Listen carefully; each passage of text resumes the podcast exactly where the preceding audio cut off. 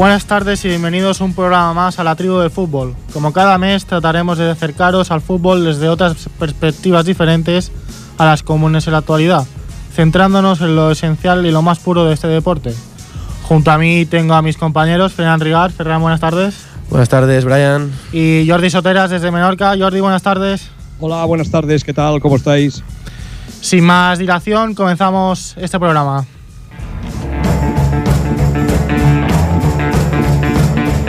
La frase de la tribu. Y comenzamos con la frase de la tribu. Y como persona que, ha realizado esta, la frase que diré a continuación, recientemente en estos días ha fallecido un escritor y periodista bastante conocido, Eduardo Galeano, que ha fallecido en Montevideo a los 74 años. Eh, es autor de uno de los libros de fútbol más exitosos, el fútbol a sol y sombra. Y la frase que quiero destacar de, este escritor es la siguiente. En su vida, un hombre puede cambiar de mujer, de partido político o de religión, pero no puede cambiar de equipo de fútbol. Obviamente la frase se tiene da para mucho, se puede, puede discutir, puede estar, se puede estar de acuerdo o no, pero queremos rendir tributo a, a este importante periodista que recientemente ha fallecido. Seguimos.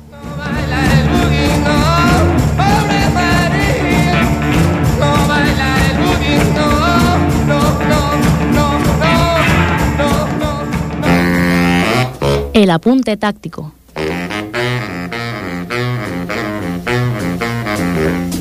En el periodismo deportivo actual, el papel del periodista deportivo se limita a explicar qué pasa en el campo, pero pocos explican por qué pasa.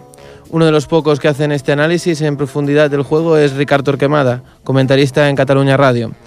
Ricardo nos ayudará a analizar un poco más las diferencias tácticas entre el juego del Barça cuando entrenaba Guardiola y el actual Barça entrenado por Luis Enrique. Buenas tardes, Ricardo. Hola, ¿qué tal? Buenas tardes.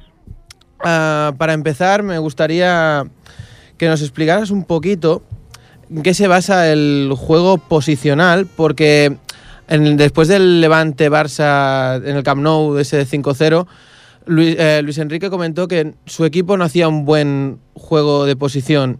Eh, explícanos por qué dijo esto, por qué crees que dijo esto. Bueno, pues porque quizás es un poco el lo que ha perdido el Barça en los últimos años, ¿no? Lo que desarrolló también con Guardiola, porque él lo conoce perfectamente de su etapa como jugador y porque lo ha evolucionado y porque es un estudioso de, esta asignatura del juego y porque quizás con Luis Enrique se ha perdido un poco más. Cuando hablamos de juego posicional hablamos de ataque estático, lo que sería en cualquier otro deporte eh, de colectivo. Eh, es decir, que el, el balón se mueve sin que se muevan mucho los jugadores, por decirlo de una manera, eh, que no haya transiciones, sino que sea un ataque organizado contra una defensa organizada. Y esto quizás es la gran riqueza del Barça o de la esencia de la esencia del plan del Barça tradicional. Eh, claro, eh, Luis Enrique yo creo que está a medio camino. Es un jugador que ha estado en el Barça, ha entrenado en el Barça, conoce algunas partes de esta de este aspecto pero él también necesita un poco de, vida y cuando me refiero a esto me refiero a transiciones mucho más afiladas por el equipo que tiene también em, juego un poco más vertical, no tener tanta paciencia, tanta elaboración eh, y Luis Enrique yo creo que se mueve buscando el equilibrio entre no perder lo que el Barça sabía hacer, que yo creo que lo ha perdido un poco, y añadirle riqueza, añadirle opciones más imprevisibles, hacer que el equipo eh, cambie un poco, sobre todo para que los rivales no se sientan eh, tan cómodos sabiendo que hará el Barça con el balón, ¿no? Este estilo que nos estás comentando quizá beneficia más a los delanteros y deja un poco menos vistoso el papel del centrocampista. Sí, claro, porque al jugar el equipo más vertical, al moverse más en transiciones, lo que los centrocampistas hacen básicamente es conectar lo más rápido posible con los delanteros, simplificando, ¿no? Sobre todo porque además el Barça también se encuentra muchas veces que recupera el balón y sale y ya no es una cuestión de tener el balón, el monopolio del balón, ¿no? Continúa teniendo el Barça más posesión que el rival, hay fases del partido donde desde la presión intenta presionar y recuperar o incluso recogerse un poco en campo propio para recuperar y salir en la transición. Entonces, claro, aquí los, los eh, centrocampistas diríamos que son simples enlaces de la idea ofensiva, ¿no? de trasladar el balón lo más rápidamente posible a los delanteros para que marquen diferencias. El Barça tiene tres delanteros de primer nivel y eso también obliga a tenerlos eh, en funcionamiento y la mejor manera de tenerlos en funcionamiento es darles ventaja con espacios en espacios abiertos. En cambio, el modelo anterior, diríamos el más tradicional, eh, hacía que los centrocampistas eran los que elaborasen, creasen, generasen superioridades numéricas, eligiesen el momento y el sitio por donde atacar, porque todo se hacía en espacios más reducidos y se necesitaba un poco más de, de conocimiento del juego en profundidad de lo que necesitabas hacer. Los espacios condicionan mucho. Ahora el Barça se mueve en espacios más abiertos o se quiere mover también en espacios abiertos y el Barça, diríamos, cada vez que hablamos del Barça más tradicional, no sé qué sea el Barça más antiguo, sino el Barça más reconocible durante los últimos años, eh, quería instalarse en campo rival, tener posaciones más largas, descubrir las debilidades del rival, saber cuándo y cómo atacar, y lo hacía a través de, de jugar mucho con el balón en espacios reducidos. Ah, has comentado lo de la superioridad numérica. Ah, ¿Esta idea mm, aún funciona? ¿Aún la, la, necesitan o directamente ya, ya no vive de, de esta idea? Hombre, sí, creo que la necesita. ¿eh? Yo, yo creo que Luis Enrique no renuncia a ella. Lo que seguramente es que si antes necesitaba un kilo, ahora necesita 100 gramos o, o 250. No sé cuánto exactamente, las proporciones. Pero, pero la continúa necesitando porque hay muchos partidos donde el Barça tendrá el balón en campo rival contra un rival organizado defensivamente y por tanto necesitará continuar exprimiendo los códigos del juego posicional.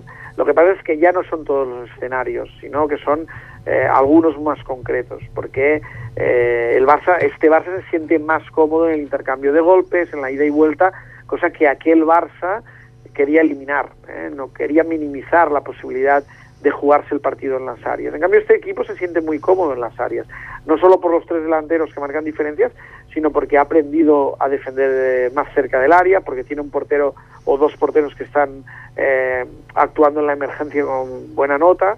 Es como si el equipo se haya trasladado a, más a las zonas de trascendencia, las áreas. Eh, y, y, y, yo creo que el objetivo final y, y la riqueza de este equipo es que sabe moverse en los dos escenarios, o, o tendría que saber moverse. Es decir, ha perdido quizás gobierno en el, en el juego posicional, en el fútbol control, eh, pero en cambio ha ganado competitividad en zonas del campo donde antes le costaba mucho, que es en, la, en las áreas. Eh, si encuentra este equilibrio, será mucho más rico, será más imprevisible, será más fiable competitivamente en diferentes escenarios. En cambio, aquel era, era eh, como un equipo que sometía al rival, pero tenía un escenario muy bien trabajado y cuando salía de aquí le costaba más, porque entendía el juego de una manera. En cambio, este equipo de Luis Enrique se abre más a, a nuevas maneras de ver el fútbol o, o, a otros modos de hacer daño al rival. Y en este nuevo escenario hay un jugador que muchos están echando en falta, que es Iniesta. ¿Cómo, o sea, crees que es capaz de, ya, quizá no esta temporada, pero ya la siguiente, poder volver a encontrarnos con lo que fue? Yo, yo, creo, yo creo que lo primero que hemos de hacer es olvidarnos de lo que fue Iniesta y de lo que fue el Barça e intentar pensar en lo que quiere ser el Barça y lo que quiere ser Iniesta, porque si no, nuestra mirada nos está confundiendo. O sea, es un problema eh, objetivo nuestro, que queremos ver una cosa que Iniesta no nos quiere dar porque el Barça no nos quiere dar. Entonces, lo, yo valoro mucho lo que está haciendo Iniesta. Eh, quizás no sea la visión más atractiva, la versión más atractiva de Iniesta para nuestra visión, porque nosotros tenemos la mirada educada de una manera y nos cuesta abrir la perspectiva, es muy lógico, ¿no? Eh, pero claro, eh, es imposible ver a Iniesta eh, en aquella versión porque no la, no la pretende, ni él ni el equipo. Dicho esto, tampoco creo que Iniesta esté en condiciones de tener aquella versión jugando a aquello, porque las piernas no son las mismas, la cabeza no piensa igual de rápido, los socios no están en el mismo grado de exuberancia, eh, el, el, fútbol es un deporte colectivo y necesita entenderse el contexto, no simplemente la actuación individual. Necesitas saber eh, cuál es el plan, eh, cuáles son los compañeros que, que van contigo en el viaje, cómo te sientes tú, y las épocas son irrepetibles. Yo creo que Iniesta necesitaba esta sacudida, porque ahora no nos acordamos que la temporada pasada nos pareció que Iniesta jugando a lo que él sabía jugar, parecía que ya no volvería a ser el mismo. La sacudida de Luis Enrique para mí es absolutamente necesaria, porque el equipo tiene que mover, tenía que moverse hacia, hacia algún lugar y no podía continuar viviendo de aquella herencia ni de intentar eh, repetir el pasado. Yo creo que aquellos jugadores eh, en aquel momento, eh, en aquella confluencia, son irrepetibles y por tanto hemos de explorar otros caminos y otras miradas y yo creo que Iniesta se está adaptando muy bien a lo que Luis Enrique quiere. Luis Iniesta es un jugador que, le, que puede ser que sufra defendiendo pero ha mejorado mucho, que sufra con el equipo muy estirado pero ha mejorado mucho y que además te puede dar pausa y te puede ayudar a, que el equipo desde el juego posicional mejore. Y hablemos también de uno de los, sus socios como es Messi, que mm, con Guardiola mm, sacó lo mejor de él con este falso 9 que tú ya has comentado más de una vez que no es idea de Guardiola, que esto ya ah, nace de antes. Y ahora ha vuelto al inicio de, de, la, de, antes de, del, de Guardiola. pero aún así está sacando su mejor nivel. Explícanos un poquito por qué puede volver allí y que los, cuando los jugadores ya sabían cómo jugaba desde esa zona. Bien, yo creo que si, que si hemos de comprar al Barça de Luis Enrique con algún Barça, es el Barça de Rijkaard, ¿eh? un poco. No todos los modelos son diferentes y todas las etapas son diferentes. Pero sería un modelo híbrido ¿eh? en muchas cosas. Yo creo que el de Luis Enrique se parece mucho más al tradicional, al puro, al de Guardiola, que no el de Rijkaard. Pero sí que nos traslada un poco a Rijkaard y justamente una de las cosas que nos traslada es la salida de Messi desde la banda. Yo, yo creo que es una, ha sido una decisión muy inteligente de Luis Enrique. Primero porque tiene un 9 como Luis Suárez al cual le cuesta adaptarse mucho a otras zonas del campo. Pero segundo y para mí mucho más importante, eh, si el equipo ha de pensar en vertical, Messi como falso 9 sufría mucho. La posición de falso 9 de Messi era ideal para asociarse con los interiores y crear superioridades numéricas. En el momento en que el Barça no está pendiente de crear superioridades numéricas en el centro del campo, sino de trasladar el balón lo más rápido posible a los delanteros, para él la posición de falso 9 era un problema porque recibía muchas veces de espalda, mal perfilado, cuando giraba se, se, se encontraba atrapado. De esta manera sale desde la derecha y tiene libertad para ir al centro cuando quiere, pero no es una posición de salida, por tanto la defensa no está eh, precavida, no está preparada. Segundo, ve el partido de cara, eh, en un equipo que quiere jugar eh, en transiciones muy verticales, mucho mejor verlo de cara, porque ya no pierdes tiempo girando. Y, y, tercero, que su salida desde la derecha permite poner en funcionamiento todos los jugadores que tiene a su, a su alrededor. Porque el equipo ya no busca eh, crear superioridades en el centro del campo y elaborar, sino que busca atacar. Para Messi yo creo que es mucho más cómodo atacar de cara para cualquier jugador que atacar de espalda o atacar perfilado entre líneas. Igualmente puede ir a parar esa zona. Él es además cada vez ha mejorado más en la lectura de partidos, mucho más maduro tácticamente y entiende las necesidades del juego. Y si ha de ir al centro ya irá. Pero eh, desde el punto este de, que el equipo demanda ahora eh, poder eh, expresarse en vertical, yo creo que eh, Messi agradece y lo ha demostrado con el juego tener una, una visión panorámica y cuando recibe el balón ya ver la vida de cara, ¿no? Y eso es lo que ha conseguido Luis Enrique. Además, si tiene el apoyo de Luis Suárez por, por dentro y Neymar en la otra banda, tiene dos socios ideales para, para marcar diferencias. Y ahora que sacas a Luis Suárez, eh, ¿podemos decir que es el 9 que necesitaba el Barça? ¿O crees que es que Luis Enrique sabe adaptar mejor el papel de, delantero centro? Que quizá Ibrahimovic o, o Eto'o hubiesen funcionado también en este equipo. Yo creo que eh, todo, sobre todo, hubiese funcionado muy bien en este equipo. Y incluso Ibra yo creo que también. Mm, es posible que que se hubiesen entendido Etos claramente, porque Etos es un jugador necesita espacios para expresarse y por tanto todos estos espacios largos que le da un nuevo modelo, los hubiese interpretado muy bien. Ibrahimovic es, Ibrahimovic es un jugador más asociativo, más de ir al pie, pero también sabe ir al espacio. Bueno, yo creo que hubiese que, que hubiesen cuadrado. Yo creo que más, no sabemos si es que Luis Enrique se ha adaptado a la idea de Luis Suárez o Luis Enrique ha reclamado un delantero como Luis Suárez porque en su cabeza ya tenía eh, este modo. Yo creo que hay una parte de cada, yo creo que encajan perfectamente porque Luis Enrique cuando, cuando coge el equipo tiene muy clara la idea de fútbol que quiere, que defiende sus convicciones y sabe que el equipo necesita mm, ser más vertical, necesita jugadores más directos y por lo tanto necesita un delantero centro. Eh, y Luis Suárez responde perfectamente a este perfil.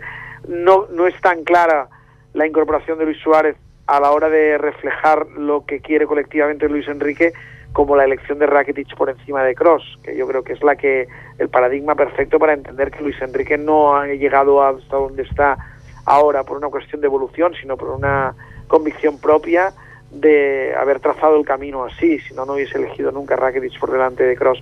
Y en esta idea Luis Suárez eh, es un futbolista acostumbrado eh, a los espacios, a pesar de que todavía tiene menos de los que tenía en Inglaterra aquí, porque lo sabe compartir con Messi y Neymar, y que yo creo que se entienden ah, muy bien. El problema es que han de estar los tres muy finos para tener desequilibrio, para marcar diferencias, porque si no el equipo se resentirá, porque los necesita ellos. El, el equipo ya no marca diferencias desde el juego colectivo, sino desde el traslado del balón eh, lo más rápido posible a los jugadores que marcan diferencias. Ah, volvamos un poco al Barça de Guardiola. Eh, era muy importante el papel que, como llamabais en vuestras retransmisiones de los Vistairas, en términos que serían los ojeadores, ese scouting que tenía Guardiola, que trabajaba muy bien las jugadas de balón parado, sí. pero parece que este Barça de Luis Enrique ha, ha evolucionado un poquito más eh, este tipo de jugadas, porque por ejemplo en los últimos tres partidos ha, ha conseguido un gol de córner o falta lateral marcado de cabeza, o sea, algo que costaba más en el, en el Barça Guardiola. ¿Por qué crees que pasa esto? Bueno, ha seguido este camino primero porque Luis Enrique también pensó que necesitaba potencial aéreo y de aquí la llegada de Matié, ¿no? Y, y luego porque el trabajo de Guardiola con su cuerpo técnico, Luis Enrique lo ha mantenido con un Zue. O sea, yo creo que hay muchos paralelismos entre Luis Enrique y Guardiola que a veces nos, nos, nos ahorramos o nos alejamos de ellos. Y una, y una parte clara es que Guardiola rescató una idea que la escuela holandesa despreciaba, entre comillas, y que se me entiende desde la simplificación, que era el balón parado, y que Luis Enrique y Unzuelo han, eh, han seguido este camino y lo está demostrando el equipo utilizando muy bien este recurso. Ha ganado potencial aéreo con Luis Suárez, con Matié. Luis Enrique es un entrenador en este sentido muy ecléctico y que busca eh, no concentrar los esfuerzos en hacer una cosa muy bien, sino intentar hacer muchas cosas bien ¿eh? o notablemente bien, aunque no sean perfectas. Y aquí había la exploración del, del balón parado. Yo creo que el Barça ha añadido un elemento importantísimo. No será nunca el mejor equipo, porque el potencial aéreo se, se concentra en algunos jugadores. Por ejemplo, el Paris Saint Germain o el Atlético de Madrid tienen muchos más futbolistas preparados para, para esta asignatura, pero el Barça, como dices, ha, ha ganado exponencialmente y lo demuestra cada día y está desencadenando partidos muy complicados. Gracias a estas acciones, lo que yo creo que es un, es un gran avance y un, muy, un paso adelante muy importante para que el equipo tenga más recursos, que es lo que Luis Enrique busca. Y un tema de que en el Barça de, de Cruyff no se trabajaba, que Guardiola metió que era el pressing defensivo, que como tú has comentado, saca de Lillo, de al Milan de Rigosaki. Um, ¿Cómo, cómo uh, lo ha mantenido Luis Enrique? Sí, sí, sí. Eso es otro de los paralelismos, yo creo, ¿no? Eh, mantener el, el, la identidad de la presión. Diría que lo ha mantenido y lo, y lo ha reforzado un poco también en la idea de, del balón parado, de maneras diferentes, porque lo que Guardiola buscaba siempre era agruparse alrededor del balón para estar muy junto a la hora de presionar y tener que hacer esfuerzos más cortos. Este Barça eh, ha buscado un tono físico diferente, futbolistas de más potencial físico, porque sabe que no trasladará el balón de manera tan agrupada que el equipo será más estirado y que por lo tanto los jugadores necesitarán esfuerzos más largos. Eh, sean esfuerzos más cortos, sean esfuerzos más largos, la, la importancia de la presión es, es evidente, ¿no? Eh, lo que pasa es que, insisto, van por caminos diferentes. Eh, Luis Enrique ha buscado piernas porque sabía que el equipo querrí- querría atacar muy en vertical y que entonces cuando perdiese el balón no estaría tan junto como lo estaba aquel que se movía a través de la posesión y siempre buscaba estar agrupado alrededor del balón, pero ha conseguido el mismo efecto. Eh, tiene jugadores mucho más resistentes físicamente, como el caso de Rakitic, como el caso de, de Luis Suárez. Eh, hay futbolistas que se han disciplinado mucho, casos de Iniesta, Xavi, eh, le gusta mucho Mascherano como medio centro porque le sirve para enganchar en las líneas del equipo en estos esfuerzos tan largos, Busquets está acostumbrado a esfuerzos más cortos, es decir, de manera también coherente y, y muy en la línea de lo que él busca, yo creo que Luis Enrique ha insistido en el trabajo de presión. Aquí Guardiola y Luis Enrique yo creo que van de la mano, aunque sean con modelos diferentes, incluso en la defensa del balón parado. Eh, Luis Enrique en la defensa individual, Guardiola en la defensa zonal. Eh, pueden tener ideas diferentes, pero saben que hay puntos que el Barça necesita más allá del ataque o de la manera de atacar. Y quiere decir que el fútbol se puede mirar desde diferentes perspectivas, eh, aunque se le des importancia a las mismas a las mismas cosas. Y esta forma de atacar a veces conlleva unos riesgos que Guardiola tenía muy claro que quería tomar, pero ¿cómo se de- eh, intentan minimizar? ¿Cómo Guardiola lo hizo y, también lo está haciendo Luis Enrique porque está siendo el equipo menos goleado de la liga? ¿Cómo, cómo se consigue minimizarlo? Bueno, yo, yo creo que Guardiola lo hacía desde el control, eh, intentar evitar las posibilidades de salida del rival, tener mucho el balón, eh, de agruparse en campo contrario, que el equipo rival no tuviese salidas y el equipo de Luis Enrique lo hace a través de la intensidad y de las piernas. Es decir, Luis el, equipo, el Barça de Luis Enrique defiende en muchas más zonas del campo, el campo es mucho más largo para defender. El Barça de Guardiola intentaba que el campo fuese corto, eh, pequeño, pues el espacio reducido y defender, concentrar la defensa en eso, en, en esa parte. En cambio, el Barça de Luis Enrique asume que no tendrá lo que decíamos, el equipo tan agrupado alrededor del balón y que por lo tanto tiene que ser eh, más intenso, más agresivo, porque se encuentra defensas de uno contra uno, de dos contra dos en espacios más largos y por lo tanto tiene que ser mucho más contundente. Pero yo creo que el equipo lo ha interpretado muy bien, entre los jugadores que ha traído Luis Enrique, entre lo que le ha pedido a los que ya estaban. Yo creo que, por ejemplo, en la emergencia, el, el día del Madrid se vio, Piqué y Mathieu y Bravo tuvieron una parte muy importante de éxito por cómo defendieron el área, cosa que con Guardiola era casi imposible, ¿no? Eh, tener que pensar que, que uno de la, una de las riquezas del equipo fuese defender el área. Lo que se intentaba era que el rival no llegase o llegase las mínimas eh, veces al área, porque si lo hacía, el Barça era muy tierno ¿no? en estas situaciones, dependía mucho de, del portero. ¿no? Y ya quizá para ir enfilando la recta final, ¿podríamos ver a Luis Enrique con un cambio de sistema de un 3-4-3 que Guardiola poco a poco, ya hace- mm, quizá más al final, explotaba?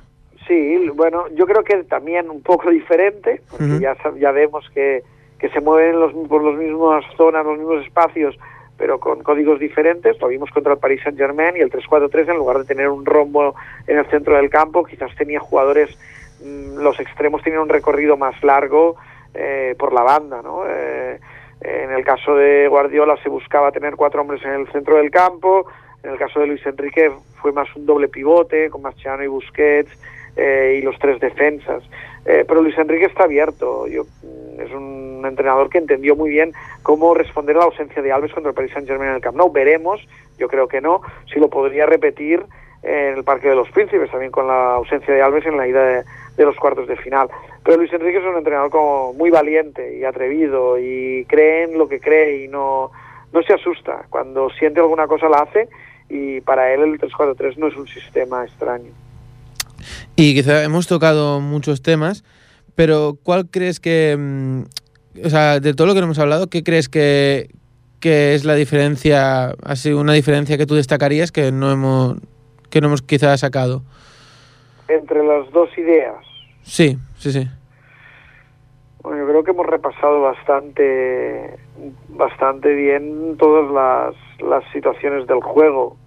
bueno, una, una idea que fue diferente, pero que luego cambió Luis Enrique, es que en el primer trimestre intentó atacar con los tres delanteros por dentro, cosa que parecía antinatural y que luego corrigió y dio amplitud a, a los extremos, justamente cuando Messi se abrió a una banda. A mí me llamó mucho la atención esa idea de intentar jugar con los tres delanteros por centro, porque me parecía antinatural, porque les quitaba espacios a los delanteros, pero también ayudaban a que en la presión los delanteros estuviesen más cerca de la portería. Luego no lo ha vuelto a hacer, pero eh, fue una cosa que me llamó la atención y que, y que en algunos momentos eh, le dio el rendimiento que quería, que era más a nivel defensivo y después, después aumentar la asociación y la relación entre Messi y Neymar, que era una asignatura pendiente y que también consiguió en esa fase de, temporada. Y ya para acabar, ¿qué, ¿qué, nos puede deparar este Barça ya de aquí a final de temporada? ¿Cómo lo ves que puede encarar esta recta final? Bueno, pues llega el momento clave, ¿no? Donde se deciden los títulos, donde los equipos se hacen grandes o, no, y no por los títulos, sino por competirlos hasta el final. Y yo creo que, bueno, se puede mirar por donde queramos. Yo creo que en general este equipo ha demostrado que competitivamente es muy fiable, que es muy intenso, que quizás no tiene juego, pero es que es la primera temporada, tiene muy poco recorrido yo creo que eh, los proyectos necesitan más tiempo. Luis Enrique ha cambiado bastantes cosas y creo que merecería más tiempo para hacer una valoración, una evaluación eh, correcta. Yo creo que es un éxito ya llegar al mes de abril con posibilidades en todas las competiciones después de haber removido lo que ha removido. Em, y el equipo yo estoy convencido que competirá. Otra cosa es ver que, que gana, porque esto no lo sabremos. Llega el momento de la verdad. Es verdad que el equipo quizás llega ahora un poquito un poquito encallado eh, por sensaciones, no llegando mejor en el momento como en el mes de enero o de febrero, porque los jugadores de arriba parecen no estar tan frescos, pero quizás están tomando el último descanso para volver a resurgir. Eh, los necesitaremos. Pues nada, un auténtico, una auténtica clase, una masterclass de, de fútbol del Barça. Muchísimas gracias por atendernos. Pues gracias a vosotros. Y esperemos que lo que has, has dicho. Todo vaya bien. Sí, que lo que has dicho pues funcione todo de, para el final de temporada y nada más. Uh, invitado aquí cada vez que, que quieras, con los brazos abiertos. Un abrazo, muchas gracias. Venga, hasta pronto. Hasta luego.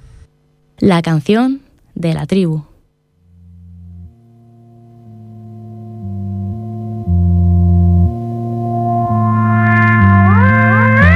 estabas en el 86. Y la canción que estáis escuchando ahora mismo, eh, titulada 1986, del grupo zaragozano Tachenko, que este grupo tiene varias canciones sobre fútbol, eh, como Arconada o la, la que estáis escuchando ahora, y en la que se evoca un amor perdido en tiempos de mundial. Además, este grupo no solo se centra en el fútbol, también ha hecho referencia a otros eh, canciones de otros deportes como, como el baloncesto eh, y en especial el gigantón ruso Vladimir Tachenko. Os dejamos con la canción.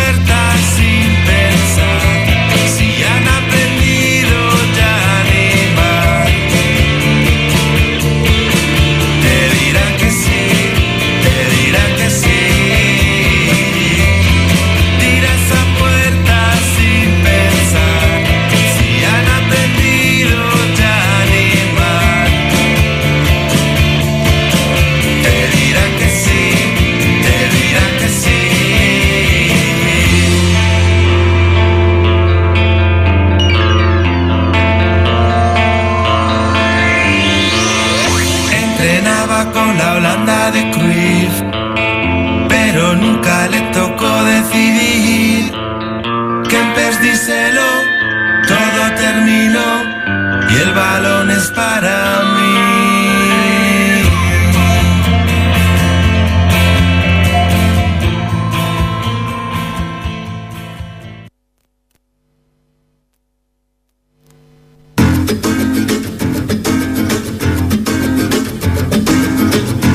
El fútbol y la vida. Ah, pues eh, ahora mismo presentaremos a Cristian Blas Suárez, un, ah, un chico que prometía mucho jugando fútbol, era muy bueno, llegó a estar en la en las eh, la fútbol base del Celta, pero eh, la vida, que a veces es injusta, pues no le puso donde tocaba. Ahora hablaremos un poco de con él. Hola, Cristian, ¿estás ahí? Sí, dime. ¿Qué tal? Hola, ¿qué tal? Ah, ¿Cómo estamos? a ver, explícanos un poco. Estuviste en el Celta Fútbol Base. ¿En, en qué, eh, en qué equipos más estuviste? Explícanos así un poco por encima tu trayectoria. Pues a ver, yo soy de La Rioja y hasta los 15 años estaba jugando así en el fútbol de La Rioja y con 15 años pues tuve la suerte que un ojeador del Real Cruz Celta de Vigo me llamó y me dijo de hacer las pruebas en agosto con el Juvenil División de Honor y nada, y tuve la suerte de que tras dos meses de prueba pues me cogieron para ese equipo, para el Juvenil División de Honor del Celta. En este equipo, ¿hay algún jugador que ahora mismo podamos reconocer de famoso, por ser famoso? Pues está, estaba conmigo Hugo Mayo, el lateral del Celta, Rodrigo, el delantero del Valencia, que estaba en el Benfica hasta hace poco, y así más, pues eh, dos negritos hermanos, se llama Flo y otro Pogba, que están ahí en las categorías inferiores del Paris Saint Germain. O sea, ahora mismo.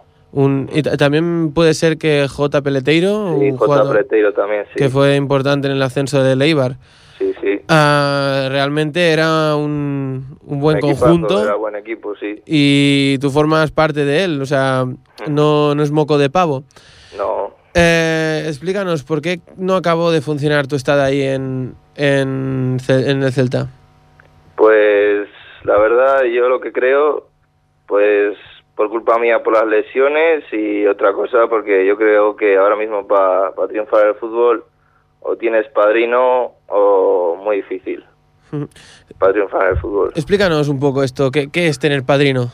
Pues padrino, gente, familia importante, eh, o eres un Messi o, o muy poca suerte vas a tener. La verdad, por muy bueno que seas y te esfuerces, eh, siempre tienes que tener a alguien ahí detrás que, ¿sabes?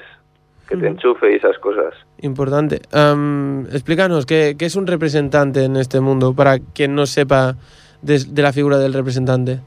Pues un representante es una persona que se lleva un tanto por cierto por buscarte buenos equipos, eh, firmas con, con marcas deportivas, etcétera.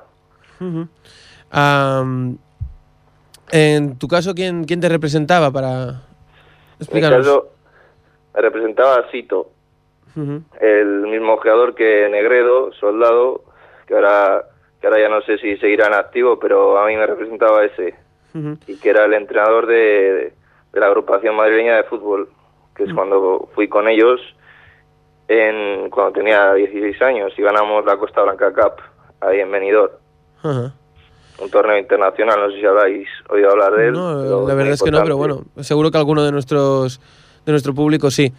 Mm. ¿Y qué pasó con este representante? ¿No consiguió meterte, aparte de las lesiones Nada, que has comentado, eh, que es, que es algo cuando- importante?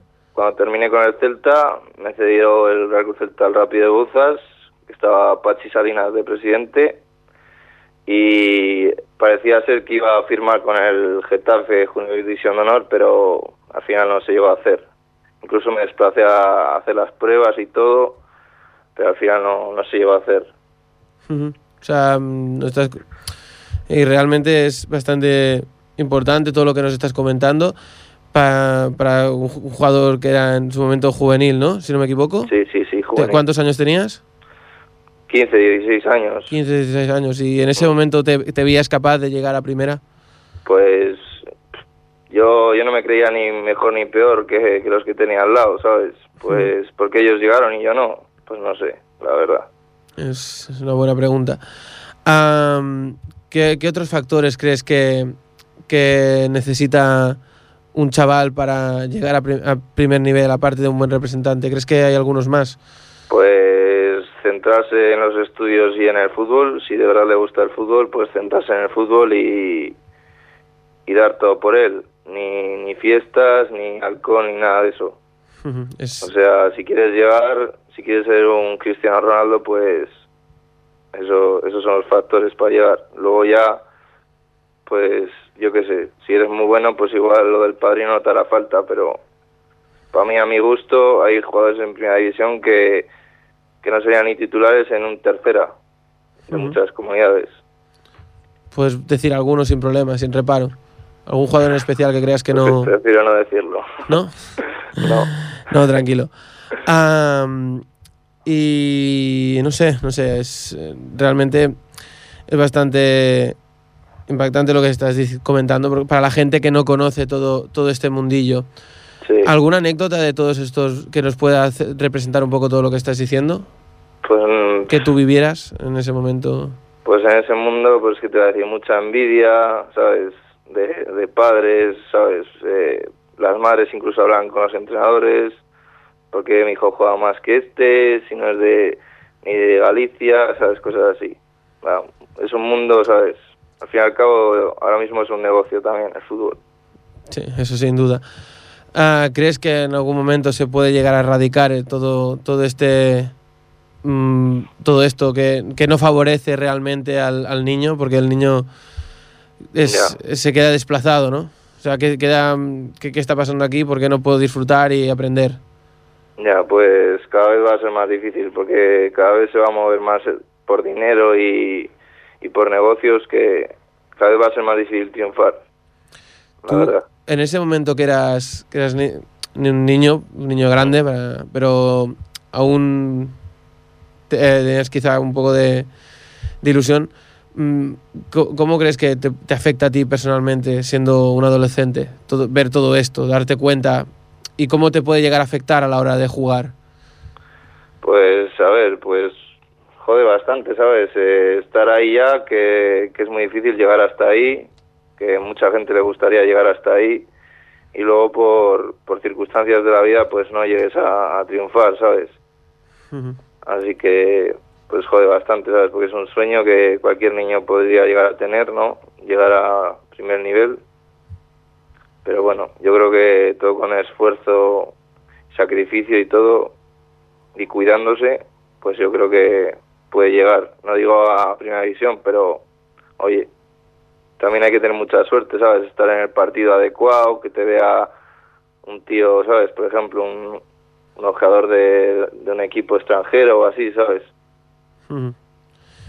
En definitiva, podemos resumirlo como tener un, un buen representante para llegar lejos, Sí, esforzarse, que eso es algo que se dice últimamente mucho y nos está rectificando que es verdad. es que es así, es como el mundo de la moda, ¿sabes? Si, si eres buen modelo y guapo, todo eso, pero si no tienes un buen, ¿sabes? Representante que te mueva por las mejores pasarelas y esas cosas, pues al final No llegarás a nada. no llegas a nada. Así es. Mm, no sé, es- realmente creo que nos has alumbrado un poco todo esto, todo este mundo. Ah, no sé, algo que, que creas que quizá no hemos tocado, algo que digas, "Hosti, esto, esto también creo que es bueno que lo sepa la gente. Bueno, lo único también, ¿sabes? Eh, los salarios estos que tienen los futbolistas, que por ejemplo, equipos de segunda B, que haya, que haya jugadores que ganen 5.000 euros y otro igual que es mejor que él gane, yo que sé, 600 euros solo. Pues esos son temas que, que chocan un poco, ¿no? Y que te preguntarás, ¿y por qué ganas de 5.000 euros y yo gano 600 euros? También, también es, es algo bastante, Bastante debatible, sin duda.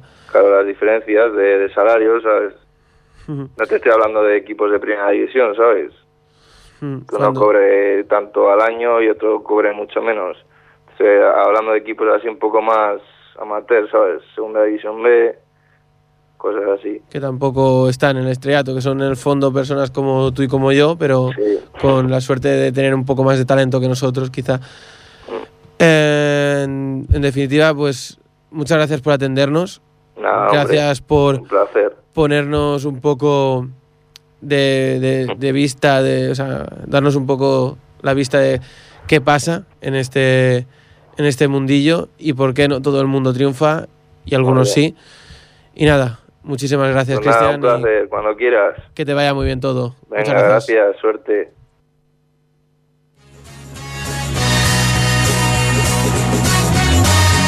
Y nada más, despidiéndonos de Cristian, también nos os despedimos. A un placer, como siempre, que nos escuchéis. Y nada, os invitamos a, a que el mes que viene nos, nos reunamos todos otra vez en la tribu del fútbol. Muchas gracias y hasta pronto.